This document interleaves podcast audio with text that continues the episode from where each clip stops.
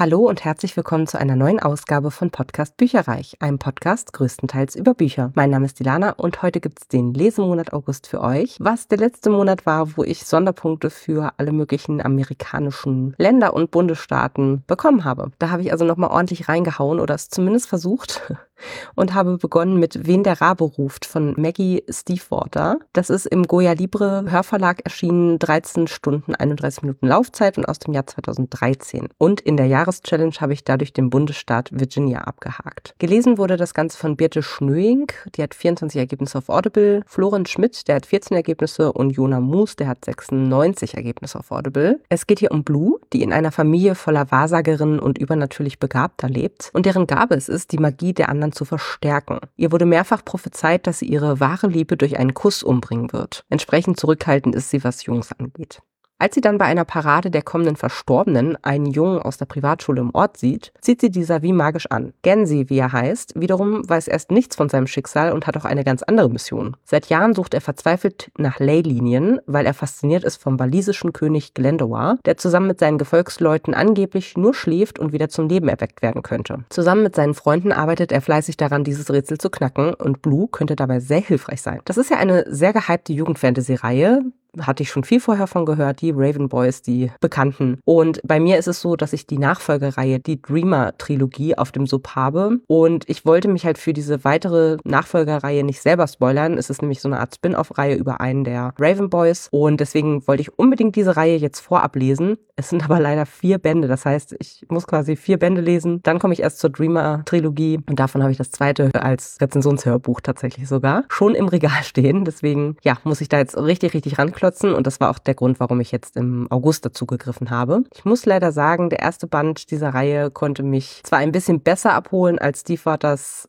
andere Jugendfantasy-Reihe The Wolves of Mercy Falls, aber trotzdem hat es mich alles andere vom Hocker gerissen. Die Charaktere waren auf jeden Fall ansprechender. Ein bisschen was Übernatürliches ist auch dabei, aber der erste Band war nur was ganz Nettes für zwischendurch. Kriegt von mir drei Sterne. Frisch im Juli erschienen ist Zimt, für immer von Magie berührt, von Dagmar Bach. Das ist ein Rezensionsexemplar aus dem Argon Verlag mit einer Laufzeit von 9 Stunden 29 Minuten. Und wie immer gelesen von der großartigen Christiane Marx, die hat 247 Ergebnisse auf Audible. Sie hat eine junge, helle Stimme, die wie immer super intoniert und man hört auch die unterschiedlichen Charaktere heraus. Also sie liest das sehr unterschiedlich und sehr belebt. Für die Jahreschallenge gibt es hier keine Sonderpunkte, denn das Ganze spielt in Deutschland. Inhaltlich mag ich zu diesem Band auch gar nichts sagen, weil es der große Abschluss dieser Reihe ist, die zweimal drei Bände umfasst, beziehungsweise quasi zwei Staffeln umfasst. Ah, drei Bände.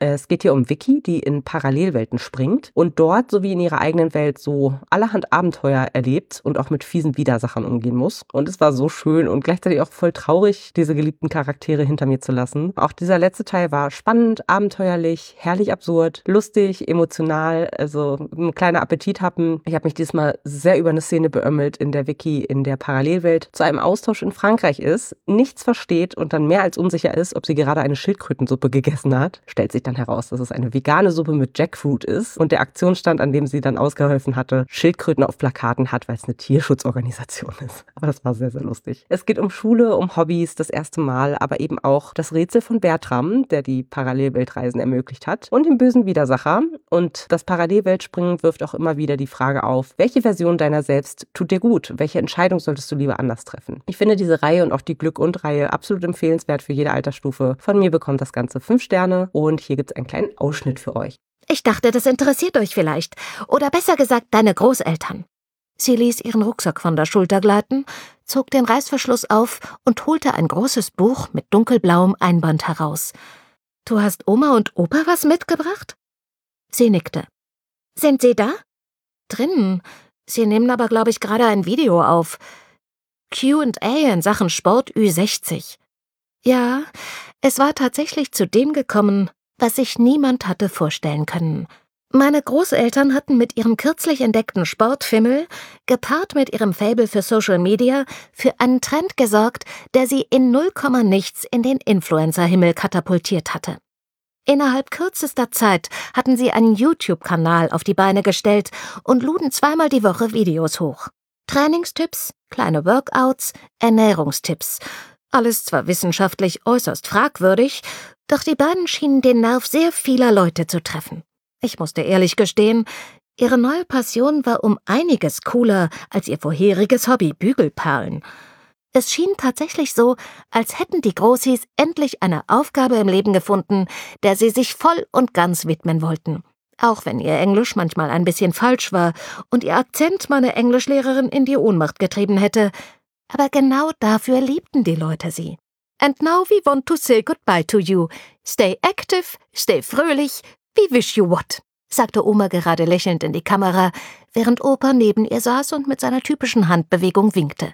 Das nächste Hörbuch habe ich zu gut 40, 50 Prozent gehört und dann abgebrochen tatsächlich. Das heißt, es ist vom Sub zwar verschwunden, aber zählt offiziell nicht zu den zehn gelesenen Büchern und Hörbüchern, die ich diesen Monat halt gelesen habe. Und zwar spreche ich von Everflame Feuerprobe von Josephine Angelini. Ist aus dem Oettinger Audioverlag mit 13 Stunden 30 Minuten Laufzeit von 2014. Es hat mich leider weder von der Story noch von den Charakteren vom Hocker gerissen. Es ist ein Auftakt von einer Trilogie und es gibt weder Band 2 noch 3 als Hörbuch. Das heißt, heißt, ich hätte mir dann quasi beides als normales Buch, als E-Book oder wie auch immer ausleihen, besorgen müssen, kaufen müssen und das war es mir überhaupt nicht wert. Also es, ich war nicht so drin, sage ich jetzt mal, und wollte nicht unbedingt wissen, wie es weitergeht. Deswegen, ja, abgebrochen auf jeden Fall. Für die Jahreschallenge konnte ich es trotzdem für Massachusetts einsetzen. Deswegen hatte ich auch dazu gegriffen jetzt. Gelesen war das Ganze von Marie Bierstedt. Die hat ja 322 Ergebnisse auf Audible. Ich mag sie auch als Sprecherin richtig gerne, aber ich habe sie echt lange nicht mehr gehört. Sie hat eine helle, klare Stimme und das passte echt sehr gut zu der jugendlichen Protagonistin. Es geht um die chronisch kranke Lilly, die auf alles und jedes allergisch reagiert, ständig hohes Fieber hat und deren Lebensqualität dadurch stark eingeschränkt ist ist. Außerdem ist ihre Mutter schizophren und ängstigt mit ihren paranoiden Voraussagungen die Nachbarn. Ihre ältere Schwester ist bereits zum Studieren ausgezogen und ihr Vater kümmert sich weder um die Kinder noch um seine Scheidung. Außerdem ist Lily heimlich in ihren Nachbarn Tristan verliebt, der aber ein totaler Player ist und allen das Herz bricht. Und nach einem heftigen allergischen Schock und einer Nahtoderfahrung wacht Lily in einer Parallelwelt auf, in der ihre Parallelversion eine mächtige Hexe ist und alle zum Tode verurteilt, die sich mit Technik und Naturwissenschaften befassen. Die Hexen ziehen aus Feuerenergie und wandeln sie in Magie und Stärke Stärke um. Kann Lilly Verbündete finden und ihrer bösen Version das Handwerk legen? Es war gut geschrieben, es war aber einfach nicht meins. Besonders vor dem Hintergrund, wie gesagt, dass ich Band 2 und 3 als Buch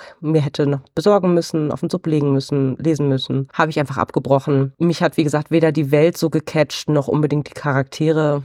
Ja, Band 1 hätte von mir sicher nur so circa drei Sterne bekommen und das war es mir dann einfach tatsächlich nicht wert, zu Ende zu hören. Kommen wir zu einem Highlight meines Lesemonats August und zwar zu Fourth Wing Flammen geküsst von Rebecca Yaros. Das ist im DTV-Verlag erschienen. Ich hatte es aus der Bücherbüchse, ist im Juni 2023 erschienen und hatte 764 Seiten. Da es in einer Fantasiewelt spielt, gibt es für die Jahreschallenge keine Sonderpunkte. Und das war eine Leserunde mit Ramona, was sehr viel Spaß gemacht hat. Erst hagelte es Kritik an der Bücherbüchse, wie man denn ein Buch mit anderem Farbschnitt als den des Verlags Verlags rausbringen könne und das einen Monat nach Erscheinen des Buches. Dann war der Verlagsfarbschnitt überall vergriffen, weil das Buch durch die Decke gehypt wurde und schwupps waren alle heilfroh, so an eine besondere Ausgabe zu kommen. Ich in dem Fall auch. Ich hätte den Verlagsfarbschnitt schöner gefunden. Ich habe daher fast mein Abo pausiert, habe es dann in zwei verschiedenen Buchhandlungen probiert und da war es nirgendwo mehr da, also war komplett überall vergriffen. Und dann habe ich mir gesagt, egal, Hauptsache haben. Den Nachfolgeband wird DTV nun in zwei Varianten rausbringen. Ich werde aber bei der Bücherbüchse bleiben, damit kein Kuddelmuddel innerhalb der Reihe entsteht. Aber fand ich irgendwie ein bisschen kurios, dass erst alle, wie gesagt, einmal draufgekloppt haben und dann zum Schluss so, ach ja, immerhin, der hat ja wenigstens einen Farbschnitt und man kann ihn noch bekommen. Aber mal zum Inhalt. Es ist ein High-Fantasy-Roman mit Drachen, Magie und einer Bedrohung durch Greifen. Violet ist die Tochter einer der höchsten militärischen Führerinnen des Reiches, ist aber chronisch krank und wuchs daher mit ihrem schriftgelehrten Vater auf, sollte auch dessen Karriere einschlagen. Nun aber ist der Tod und ihre unbarmherzige Mutter schickt Violet zur schnell tödlich verlaufenden Ausbildung zur Drachenreiterin. Aber Violet ist zäh und meistert so manche Herausforderungen durch Grips und Geschick. Nur Irgendetwas Größeres geschieht gerade im Reich, denn die magisch verstärkten Grenzen sind instabil und die Angriffe der Greifen häufen sich. Muss Violet noch mehr über sich hinauswachsen, um das Reich zu retten? Mann, oh Mann, der Hype ist berechtigt. Ich flog nur so durch die Seiten, obwohl es das Rad definitiv nicht neu erfindet. Es ist einfach gut erzählt, clever gemacht und die ganze Zeit spannend mit liebenswerten, vielschichtigen Charakteren. Bin voll überzeugt und glaube, mein Jahreshighlight hiermit gefunden zu haben. Ich freue mich sehr auf Band 2 Ende des Jahres und für alle zur Info, die das vielleicht nicht so gut finden, es gibt einige offene Tür Romance-Szenen und es wurde mir zum Ende auch ein bisschen zu kitschig. Ich könnte jetzt noch unendlich viel mehr sagen, will aber nicht zu viel verraten. Von mir gibt es dafür auf jeden Fall fünf Sterne. Endlich gegriffen habe ich zu einem Titel aus meiner meiner 12 für 2023 Liste und zwar The Inheritance Games von Jennifer Lynn Barnes. Ist im CBT Verlag erschienen. Meine Ausgabe ist von der Bücherbüchse von 2022 mit 395 Seiten. Und ich konnte das bei der Jahreschallenge für Texas einsetzen. Ist außerdem noch ein Reihentitel, also ich habe irgendwie drei verschiedene Aufgaben damit erfüllt, sage ich jetzt mal. Und es war auch sehr spannend. Avery ist bitterarm, erbt aber urplötzlich Millionen von einem Mann, den sie gar nicht kennt. Warum hat er das getan? Und seine Familie geht leer aus. Das ist nicht das einzige Rätsel, vor das der alte Mann Avery und seine vier Enkelsöhne stellt. Was haben die Hawthorne-Enkel zum Beispiel mit dem Tod ihrer Mitschülerin Emily zu tun? Kann Avery ihnen vertrauen und können sie gemeinsam das Geheimnis enträtseln? Ich fand es sehr spannend geschrieben. Es hatte kurze Kapitel, es hat ein großes Mysterium, interessante Charaktere. Das gefiel mir wirklich gut. Allerdings hätte es für mich keine Liebesverwicklung zwischen den vier Enkelsöhnen und Avery bzw. ihrer Schwester gebraucht. Das ging schon ziemlich hin und her, sage ich jetzt mal. Witzig fand ich auch Averys beste Freundin, die strenge Eltern hat und nicht fluchen darf. Sie erfindet dann immer wieder Platzhalterwörter wie verfuchst, um zu fluchen. Ich bin gespannt auf die beiden Nachfolgebände, beziehungsweise es gibt ja auch nochmal irgendwas zu den Brothers Hawthorne. Ich weiß gar nicht genau, ob das so eine Art Vorgeschichte dann ist oder nochmal eine komplett neue Reihe. Auf jeden Fall sind alle schon geordert oder stehen schon im Regal. Von mir für dieses Buch vier Sterne. Als nächstes habe ich gelesen A Magic Steeped in Poison von Judy E. Lin. Das ist im S. Fischer Verlag erschienen und meine Ausgabe ist von der Bücherbüchse aus dem Februar 2023 mit 478 Seiten. Bei der Jahreschallenge gibt es leider keine Sonderpunkte, aber der Nachfolgeband und gleichzeitig auch der Abschluss der Dilogie ist jetzt am 30. August rausgekommen und den werde ich auch im September hören und da es in einem ja, Art fiktiven China spielt, kann man das sicherlich für China eintragen. Unsere Protagonistin Ning ist verzweifelt. Ein vergifteter Tee hat ihre Mutter getötet und nun liegt auch ihre geliebte Schwester im Sterben. Da ihre Mutter begabte Teemagierin war, kann sie als Schülerin ihr Glück in einem großen Teemagierwettbewerb der Prinzessin in der Hauptstadt wagen. Der Gewinnerin winken Reichtümer, Ruhm und ein persönlicher Gefallen der Prinzessin. Ning muss es einfach versuchen, denn wenn die besten Heiler des Reiches ihre Schwester nicht retten können, vermag es keiner. Doch wer vergiftet überhaupt den Tee? Und wem kann man am Kaiserhof trauen? Ning findet sich in einer Schlangengrube aus selbstsüchtigen Absichten und politischen Ränkespielen wieder. Lügen und Intrigen regieren den Alltag. Und auch die Prinzessin kämpft um die Unterstützung des Volkes, um ihren Thron. Wird Ning ihre Schwester retten können? Wird sie zur Teemagierin des Reiches erkoren? Findet sie vertrauenswürdige Verbündete? Und kann sie sogar die Dynastie retten?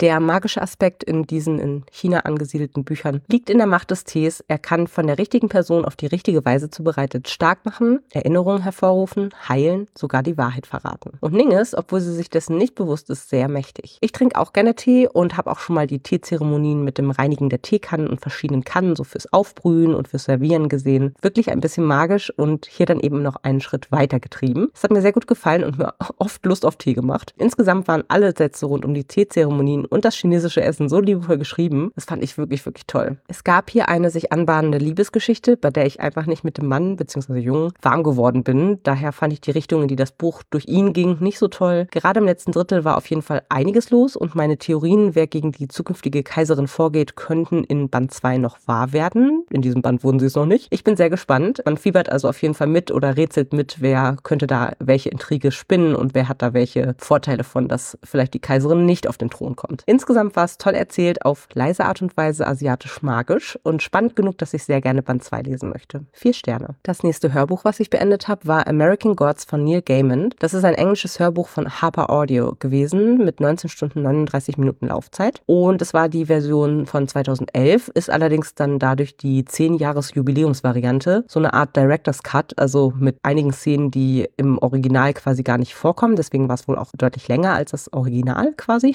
Der Autor hat da nochmal so ein paar Sachen, nostalgische Sachen quasi rausgeholt. Ich dachte, ich könnte es vielleicht irgendwie für die Jahreschallenge einsetzen, aber sie reisen durch die USA und es ist kein Bundesstaat dabei, wo sie sich mehr als 30 Prozent der Geschichte sozusagen aufhalten. Dementsprechend hier keine Sonderpunkte, aber es war ein 12 für 2023 Buch. Gesprochen wurde das Ganze von diversen Sprechern, unter anderem Ron McLarty, Daniel Oreskes und mindestens eine Frau, ich glaube, das war Sarah Jones, äh, wenn ich das jetzt richtig gehört habe, aus den Credits quasi, war auch dabei, wird aber zum Beispiel im Netz gar nicht genannt. Das lasse ich jetzt mal unkommentiert stehen. Es geht hier um unseren Protagonisten Shadow, der ist frisch aus dem Gefängnis entlassen und steht vor den Scherben seines Lebens. Seine Frau ist kurz vor seiner Entlassung in einem Autounfall umgekommen, zusammen mit seinem besten Freund, für den er arbeiten sollte. Schon auf dem Flug nach Hause spricht ihn ein merkwürdiger Mann an, der ihm einen Job anbietet. Mr. Wednesday weiß mehr über Shadow, als irgendwer wissen sollte und gibt sich mit merkwürdigen Leuten ab. Mangels einer Alternative nimmt Shadow an und findet sich in einem Krieg der Götter wieder. Es war dunkel, derbe in der Sprachwahl, keiner pinkelt, jeder pisst. Definitiv für Erwachsene und trotz einiger offensichtlicher Schwächen bei den Charakteren echt gut geschrieben. So fand ich zum Beispiel Protagonist Shadow sehr eindimensional und gutmenschlich. Er stellt nicht in Frage, warum seine Frau so tragisch ums Leben kam, kurz bevor es für Mr. Wednesday günstig war, oder warum er gerade ihn einstellen wollte. Stoisch erträgt er alles und lässt alles mit sich machen. Das war teilweise mehr als schwer nachzuvollziehen. Zum Beispiel geht er mit einem Kumpel von Mr. Wednesday eine Schachpartie ein und der Wetteinsatz ist quasi, dass der andere ihm mit einem Bolzenschussgerät das Hirn wegpusten kann, wenn er verliert. So.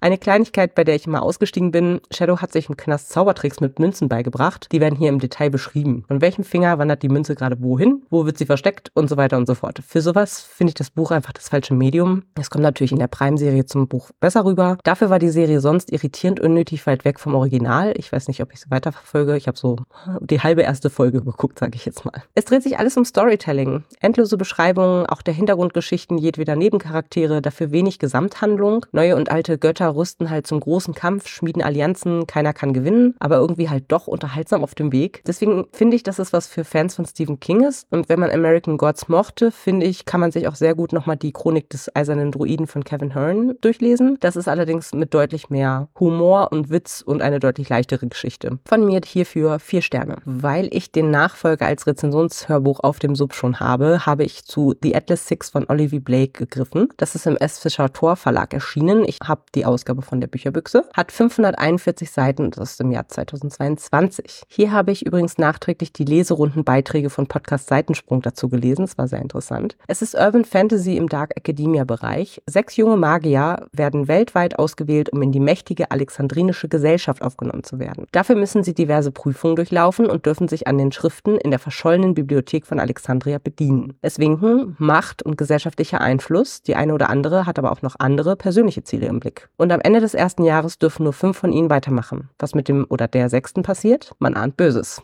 Ich hatte schon sehr viel Schlechtes von dem Buch gehört und bin daher mit niedriger Erwartungshaltung drangegangen. Fand ich es dann erstaunlich gut zu lesen. Der Schreibstil war flüssig und einnehmend. Ich glaube aber, die Autorin hat sich zu sehr auf die Charaktere fokussiert und dabei die Weltentwicklung und auch die Handlung ziemlich zu kurz kommen lassen. So müssen unsere Protagonisten kurz nach Beginn ihres Probejahrs das Gebäude gegen Eindringlinge verteidigen. Mehrere von ihnen töten dabei andere Menschen und keiner fand das ungewöhnlich. Wenn das in dieser Welt oder Gesellschaft so akzeptiert wird, wurde man darüber weder vorab noch hinterher als Leser aufgeklärt und damit wirkt es total befremdlich und auch unrealistisch. Es gibt sowohl fliegende Taxen als auch nichtmenschliche Sagengestalten wie Nixon, ohne weitere Erklärung, wie das jetzt auch zustande kam. Und auch warum einige Menschen Magie wirken können und andere nicht, wird auch nicht erklärt. Stattdessen geht es, wie gesagt, stark auf die Charaktere und deren wechselnde Allianzen, was auf Dauer auch richtig anstrengend wurde. Also es war ein permanentes Hin und Her, Zerreden von Möglichkeiten, wie ein theoretisches Schachspiel eigentlich. Und dabei haben sich die Charaktere durchaus entwickelt, wenn auch ziemlich langsam, aber insgesamt hat mir einfach die Balance aus allen drei Aspekten, also Handlung, Charaktere, Weltentwicklung gefehlt und daher bekommt das Buch von mir drei Sterne. Dann habe ich bei den Raven Boys weitergehört und zwar habe ich ein englisches Hörbuch von Scholastic Audio gehört vom zweiten Band. The Dream Thieves heißt er auf Englisch. Wurde gelesen von Will Patton mit einer Laufzeit von 12 Stunden 45 Minuten aus dem Jahr 2013. Auch hier wieder keine Sonderpunkte für die Jahreschallenge, da ich ja den ersten Band schon dafür eingesetzt hatte. Was soll ich sagen? Es ist erstaunlich wenig Handlung und erstaunlich wenig Charakterentwicklung dafür, dass die Bücher nicht gerade kurz sind. Wir sind in keinem der Köpfe so richtig drin, sondern kriegen alles aus wechselnden dritte Person-Perspektiven mit, was uns aber über die Gefühle und Hintergründe der Charaktere irgendwie nicht viel aussagt. Blue hat immer noch Angst, geküsst zu werden, da sie denjenigen, den sie küsst und der ihre wahre Liebe ist, laut Prophezeiung ja töten soll. Die Raven Boys selbst bleiben wie gesagt recht blass. Wir begleiten sie nie zur Schule, sondern das Buch strotzt eigentlich nur so von Szenen, die aneinandergereiht sind und bedrohlich sein sollen, von Albträumen, die für einen von ihnen allzu real werden können, einem Mörder namens Mr. Grey, der hinter ihnen her ist, dessen Motivation wir aber nur indirekt kennen und die Suche nach dem walisischen König Glendower, von dem sich erhofft wird, dass er jemand bestimmten wieder lebendig machen kann. Für mich war es weiterhin nur lala bis langweilig. Wie gesagt, werde es aber weiterlesen, damit ich die Reihe rund um Ronan informiert beginnen kann. Für diesen Band zwei Sterne. Und dann habe ich noch zwei Bücher aus der Atlanta Hardware-Reihe gelesen. Let Me Glow und Let Me Prove von Francis Eden. Wir fangen mit Let Me Glow an. Beides sind Bücherbüchse-Ausgaben, beides um die 380 Seiten und beides aus dem Jahr 2022. Das erste Buch konnte ich für Georgia für die Jahreschallenge eintragen und außerdem ist es eine Reihe, die ich weiterverfolgen möchte. Im ersten Band geht es um Andy. Andys Freund hat Schluss gemacht. Der Freund, mit dem alles so gut anfing, der sie aber schleichend so zurechtgebogen hat, wie er es gerne hätte. Eine toxische Beziehung, aus der Andy sich wie aus Sirup herausarbeiten muss. Wer ist sie eigentlich? Was möchte sie, wenn sie niemandes Ansprüchen genügen muss? Nach und nach findet sie es in einem kleinen Städtchen an der Grenze zu South Carolina heraus, indem sie einen gut bezahlten Renovierungsjob annimmt, obwohl sie keine Ahnung von Böden abschleifen oder Spachteln hat. Aber Not macht erfinderisch und so werden kurzerhand die alten Designerklamotten, die ihr Ex ihr gekauft hat, zum Renovierungsoutfit. Und der kräftige Ian, dessen Hühnerstall sie an Tag 1 zerstört hat, ist auch sehr willig, Andy zurück ins Leben zu helfen. Feel Good Romance steht drauf und steckt drin. Es hat mir gut gefallen und ich freue mich auf die anderen drei Bände der Reihe, die noch auf meinem Sub liegen und in der es um diverse andere Bewohner von Hardware geht. Ian und Andy haben mir beide gut gefallen vom Charakter und von ihrer Entwicklung her. Es war ein bisschen Grumpy Meets Sunshine, obwohl ich Ian gar nicht so grumpy fand. Wie Andy wieder zu sich selber findet und am Ende auch für sich selbst einsteht, fand ich auch sehr gut beschrieben. Auch wenn ich innerlich zurückgezuckt bin, wie spät sie dies nach außen und nicht nur nach innen tun konnte. Es ist wirklich schlimm, wie Frauen in toxische Beziehungen geraten und teilweise wieder und wieder zu ihrem Ex zurückkehren. Das wurde hier auch echt gut dargestellt, dass es selbst klugen Frauen passieren kann und deswegen gibt es von mir für dieses Buch vier Sterne. Let Me Prove ist dann direkt der zweite Band, den ich angeschlossen habe. Hier geht es um die On-Off-Beziehung von Caleb und Melissa, den besten Freunden von Ian aus Band 1. Sie teilen eine lange Vergangenheit mit vielen belastenden Vorkommnissen und dem ein oder anderen gravierenden Fehler, weswegen sie sich einfach nicht überwinden können, eine ernsthafte Beziehung einzugehen. Sie müssen erst ihre Vergangenheit bewältigen, um vorwärts zu kommen. Der Schreibstil gefiel mir wieder sehr gut, aber das Pärchen bzw. das häufige Hin und Her war nicht so meins, obwohl ich eigentlich Friends to Lovers sehr gerne lese, aber der Funke ist leider bei mir und den beiden nicht übergesprungen. Ich bin aber auf die anderen zwei Bände der Reihe auf jeden Fall gespannt und es war schön, mal wieder was fürs Herz zu lesen. Von mir hierfür drei Sterne. Das war mein Lesemonat August. Insgesamt habe ich 4891 Seiten oder Minuten gehört und gelesen in zehn Titeln, sechs Büchern, vier Hörbücher und keine E-Books waren dabei. Und von meinen Lesevorhaben habe ich auch einiges abgehakt und zwar zwei Titel aus der 12 für 2023 Liste. Das war The Inheritance Games von Jennifer Lynn Barnes und American Gods von Neil Gaiman. Jetzt habe ich noch drei drauf für das letzte Trimester sozusagen. Dann habe ich zwei Reihen gelesen. Die Inheritance Games von Jennifer Lynn Barnes, den ersten Band zumindest, und eben die ersten zwei Bände von Let Me Glow, Let Me Prove von Francis Eden, also aus der Atlanta Hardwell-Reihe. Ich habe kein Buch aus dem Projekt AutorInnen gelesen und kein Buch aus dem Projekt Subsenior, wobei es, da gibt es auch nur noch eins. Meine Subhöhe. Trommelwirbel. Was ist dazu gekommen? Ich hatte ja letztes äh, Mal angekündigt, dass super viele Bücher einziehen werden. Einige haben sich aber verspätet und das kommt mir gerade sehr zugute, denn insgesamt sind acht Bücher eingezogen. Ich habe sechs gelesen, das heißt, ich habe jetzt 130 ungelesene Bücher. Das sind insgesamt zwei mehr als im Vormonat. Ich habe fünf Vorbestellungen von der Bücherbüchse erhalten. Das war Der Hexenzirkel ihrer Majestät 2 von Juno Dawson, Kingdom of the Wicked 3 von Carrie Maniscalco, Die Tochter des Dr. Moreau von Sylvia Morena Garcia und Am Horizont wartet die Sonne von Maike Werkmeister sowie Trotze der Nacht von Bridget Camera. Dann habe ich ein Rezensionsexemplar erhalten und zwar als Kendor, Spiel mit der Wirklichkeit von Silke Schellhammer. Und ich habe zwei Bücher aus der Bibliothek ausgeliehen und zwar den dritten und den vierten Band der Raven Boys Reihe von Maggie Stiefwater, weil ich die ja dann demnächst weiterlesen möchte. Bei den Hörbüchern sind es 76 ungehörte Hörbücher. Das sind insgesamt zwei weniger als im Vormonat. Ich habe nämlich vier gehört und eins aussortiert. Das hatte ich ja zur Hälfte gelesen. Und ich habe drei hinzubekommen. Ich hatte ein Rezensionsexemplar bekommen, nämlich Zimt für immer von Magie berührt von Dagmar Bach. Habe ich ja direkt gelesen oder gehört. Und zwei habe ich über Audible gekauft, weil erstens mein Rezensionsgesuch abgelehnt wurde für Oracle von Ursula Poznanski. Ist dann anderweitig drauf gelandet auf dem Sub. Und den zweiten Band der Raven Boys Reihe Dream Thieves von Maggie Stiefwater habe ich auch über Audible geholt, da ich das nur als Buch von der Bibliothek ausleihen konnte und ja, mir dafür meine Lesezeit zu schade war. bei den E-Books bin ich bei 97 weiterhin, das ist plus minus null. Insgesamt 303, das ist tatsächlich auch plus minus null. Es hat sich also die Waage gehalten. Bei den Hörbüchern habe ich zwei abgebaut, bei den Büchern habe ich zwei aufgebaut und somit sind es wie gesagt 303 weiterhin wie im Vormonat. Und ich hatte ja aber auch gesagt, es haben sich so viele Titel verspätet, der September wird richtig, richtig voll. Insofern äh, freue ich mich natürlich über diese Atempause. Dennoch wird es nicht immer so bleiben. Aber insgesamt bin ich sehr, sehr zufrieden mit meinem Lesemonat August. Hat sich echt gelohnt und ich bin gespannt auf den nächsten Lesemonat. Der ist schon halb verplant mit Leserunden. Ach, das wird toll. Ich erzähle euch dann in einem Monat davon. Bis dahin. Ciao, ciao. Informationen zu allen Büchern, über die ich heute gesprochen habe, findet ihr auf meiner Website www.bücherreich.net mit UE. Ihr könnt dort oder auf Facebook unter www.facebook.de slash podcastbuicherreich in einem Wort durch mit mir in Kontakt treten.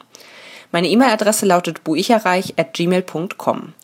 Wenn ihr diesen Podcast über iTunes abonniert habt, würde ich mich riesig freuen, wenn ihr mir eine 5-Sterne-Bewertung hinterlasst. Dies ist ein privater Buch-Podcast, in dem ich nur meine eigene private Meinung wiedergebe. Wenn mir ein Buch oder Hörbuch kostenlos zur Verfügung gestellt wird, kennzeichne ich es entsprechend auf meiner Website.